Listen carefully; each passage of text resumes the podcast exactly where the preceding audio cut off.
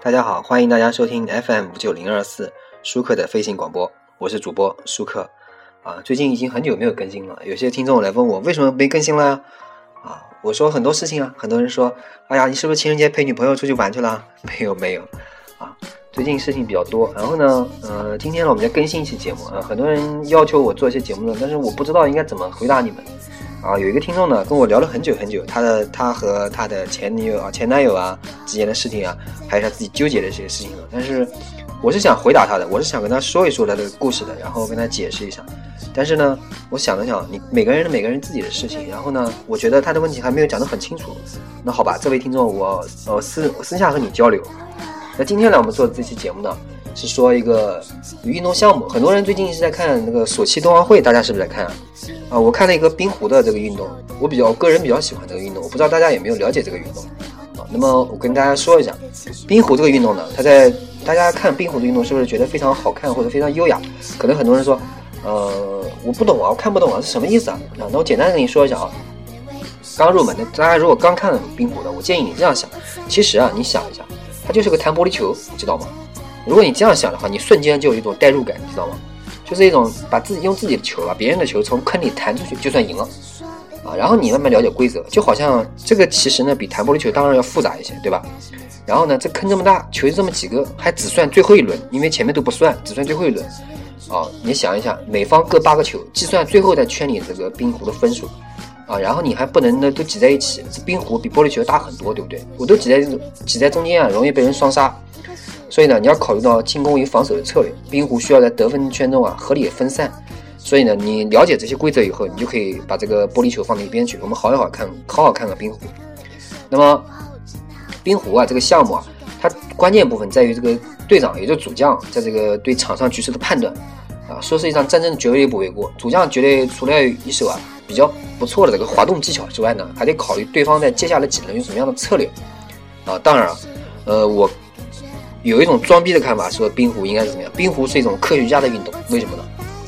无论是在直观演示啊，这个牛顿力学的这个碰撞部分，很多人说这这个冰壶完全展现了牛顿力学，牛顿第一定律、第二定律、第三定律都完全展现了，而且是反直觉的这个拖地过程，都赋予它一种科学的色彩，在一堆呢更高、更快、更强的呢，显得鹤立鸡群、光彩夺目。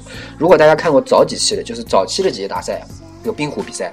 你可以看到西方参赛国有没有发现这个冰壶都是西方欧洲欧美这些，尤其是欧洲国家，这个实力非常强。因为呢，它西方国家早期参赛是由数学系教授，就是学数学的教授领队，然后物理系这个副教授呢主攻，这个博士生呢负责拖地。现在呢，当然现在不一样，现在这个体育系的青年运动员啊来玩以后呢，大家就不太愿意玩了。所以呢，这片这个这个原来是科学的自留地呢，现在已经完全沦落了。所以呢，失去了这个高智商这个光环的这个冰壶啊，也就变成了一种沙壶球而已。但实际上呢，冰壶我们很多人看冰壶啊，冰壶还是偏向于一种偏向于一个象棋啊、围棋啊等等，还是依靠策略的。当然也不能说其他的不依靠策，但其他的更多的依靠的一些体力还有力量之类的。呃，欣赏冰壶你主主要就看还是一个精心的布局啊，一个是漂亮的旋转和击打。冰壶呢是以双方这个掷出的石啊离大本营中心的个数多少来计算得分，并。决定胜负的这个运动员需要把对方的这个石壶击走啊，把并把挤挤兑的这个石壶啊留在比赛场地这个圆心中间。呃，我们具体来说一下，我们好好来来详细的就是大概来说一下冰壶。我们之前我们讲了那么多了，对吧？冰壶呢，我觉得是一场兼具技巧和谋略的这种绅士运动。很多人说什么是绅士运动啊？就是一个很简单的。我们先说说说我们刚刚刚讲的技巧和谋略，它不注重不太注重体力和力量，知道吗？先说技巧，冰壶呢，首先对冰面要求非常高啊。虽然这个冰壶场这个冰面比其他冰上运动的要求要更高，但是几乎没有完全一样的这个冰面状况，摩擦力啊、冰面倾斜度啊，还有这个冰场温度啊，这些肉眼很难察觉的因素都会不同不同程度的不同程度的影响投掷出的冰壶的运行。所以要求呢，运动员对冰有很好的敏感性。冰壶呢，有些类似于斯诺克啊，大家如果看过斯诺克的话就知道，所以有冰上斯诺克之称。所以呢，对冰壶的这个运行角度、运行力度、旋转等等技巧都有很高的要求，这绝对需要有长久的练习才可以，也才能有的。能打出打摆，打摆什么呢？也就是借助另一个壶改变本来的运行方向，打到指定位置。双飞，双飞就是同时打掉对方两个壶，都是很高技巧的运动员。当然了，这个女女子队员一般都只能打出双飞，很少能打出三飞的。但是男子这个冰壶呢，欧美的欧洲的球队，你可以很明显的看，他们能打出三飞，也就是说同时打打走对方三个壶，这种非常美的、非常高标准的一种技巧，也技巧很难做到的啊。呃，在看冰壶比赛的时候，你可以看一下运动员的蹬冰力度啊、滑行方向、手势是逆时针还是顺时针，以及壶的旋转快慢。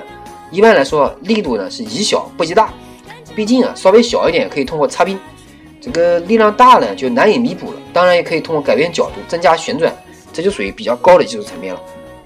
再说谋略，对冰壶运动而言，先手和后手，什么叫先手和后手呢？先手呢，就是先投壶的一队。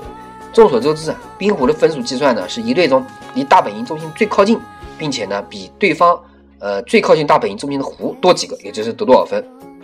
如果作为后手的话呢，只要技术比较好。那也一定也可以一直把先手的壶击打出大本营，所以呢后手非常占优势。因此呢，如果第一局中那个先手得分了，这个分叫做偷分啊。如果第一局中一局比赛呢先手取得胜利，那么下一局先手依然是先手。嗯，然后呢，如果第一局后手得分，那么下一局后手变先手。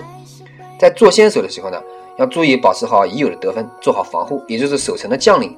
后手呢，只要有攻城的这个精神，敢于打破原有的局面啊。建立自己的优势地位。其实呢，因因为这个冰壶的规则，在最后一壶投出之前呢，我们都很难判断一场比赛的胜负。就像我们呃昨天呃不知道前天还是昨天吧，我们大家看了那场呃这个中国对瑞典的比赛，大家有没有有没有印象？中国一直领先，一直领先，大家觉得哎中国肯定赢定了，最后是呃险胜，对吧？呃有很多呢，就在比赛中有很多这种就是最后一壶啊改变局面、扭转胜负的例子。这也是冰壶这个比赛的魅力所在，因为不到最后一刻你不知道什么结果。啊，这个，所以呢，我希望呢，有更多的人啊了解冰壶，热爱冰壶。这是一场非常有魅力的运动，同时啊，也是一个高逼格的运动。因为大家在看一些足球啊一些东西东西的时候，你在看冰壶，实际上你的明显的这个 这个这个小资情调啊和逼格就立刻提起来了啊。也希望大家在看冰这个冰壶比赛的时候呢，为一个精彩的击打而欢呼，也让很多人了解我们为什么欢呼。因为他不到最后一刻，我们都不能知道这场比赛是谁胜谁负。好。今天的节目呢，做到这，感谢大家收听 FM 五九零二四，欢迎大家继续收听舒克的飞行广播，我是主播舒克，欢迎大家关注我的微博、微信、QQ 与我进行交流，谢谢。还是会寂寞。